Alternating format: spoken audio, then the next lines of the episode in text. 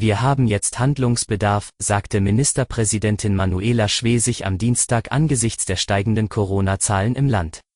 Mehr dazu erfahren Sie im Schwerpunkt des SVZ Audio Snack. Es ist Mittwoch um 5 Uhr.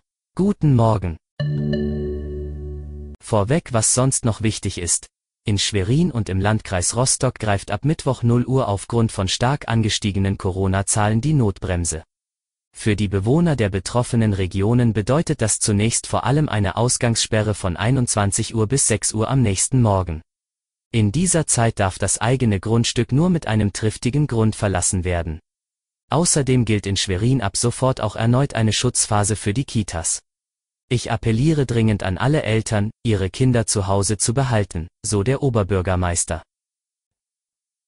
In der Nähe von Gallin ist am Dienstagmorgen ein Wolf von einem Auto erfasst worden.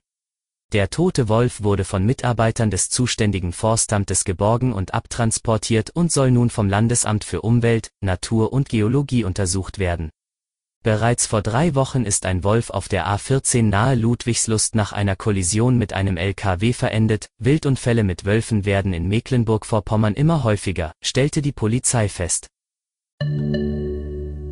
Zum Schwerpunkt Ministerpräsidentin Manuela Schwesig will nicht auf die Änderung des Infektionsschutzgesetzes warten, die am Dienstag vom Bundeskabinett beschlossen wurde und eine bundesweite Corona-Notbremse vorsieht. Wir haben jetzt Handlungsbedarf, sagte Schwesig angesichts steigender Infektionszahlen, nannte aber noch keine konkreten Maßnahmen für zusätzliche Corona-Schutzmaßnahmen. Das von der Bundesregierung beschlossene Gesetz bilde ohnehin nur Dinge ab, die längst Beschlusslage seien, so die Ministerpräsidentin. Positiv bewertete Schwesig die Aufnahme bundesweit einheitlicher Regelungen für Ausgangsbeschränkungen. Zudem mahnte sie, das Gesetz rasch zu beraten und zu beschließen. So ein Gesetz muss zügig kommen. Zwei Wochen Beratung im Bundestag sind zu lange. Wir vor Ort handeln schneller, kündigte Schwesig an.